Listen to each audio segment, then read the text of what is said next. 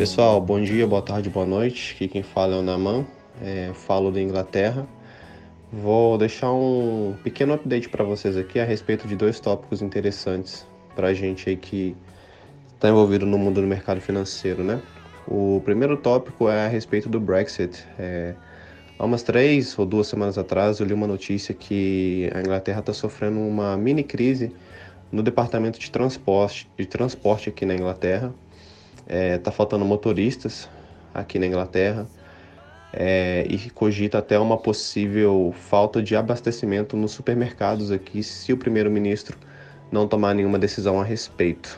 É, como aqui na Inglaterra a grande maioria dos motoristas que trabalham aqui na área de transporte de caminhão são pessoas que eram da comunidade europeia, né?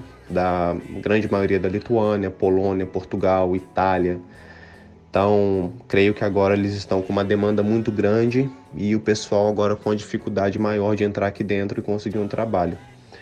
Portanto, vale ficar de olho aí, porque pode ser que venha alguma mudança ou algum começo de alguma crise. E o segundo tópico é o Covid. Né? Ah, na sexta-feira passada, a Inglaterra registrou um, um número total de 38 mil casos de Covid-19 é, e 208 mortes, se eu não me engano. É, foi, está sendo cogitado um possível lockdown no mês de outubro.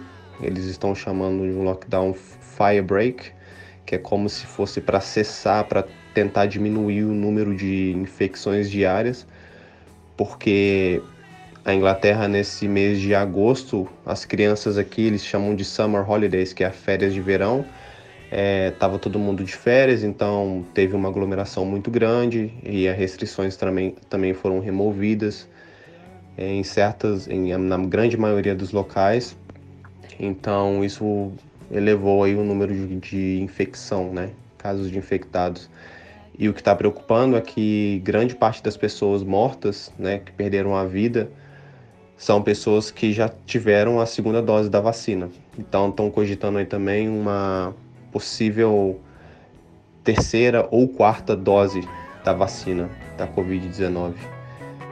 Então vamos ficar atento aí e qualquer coisinha eu vou deixando vocês aqui à parte.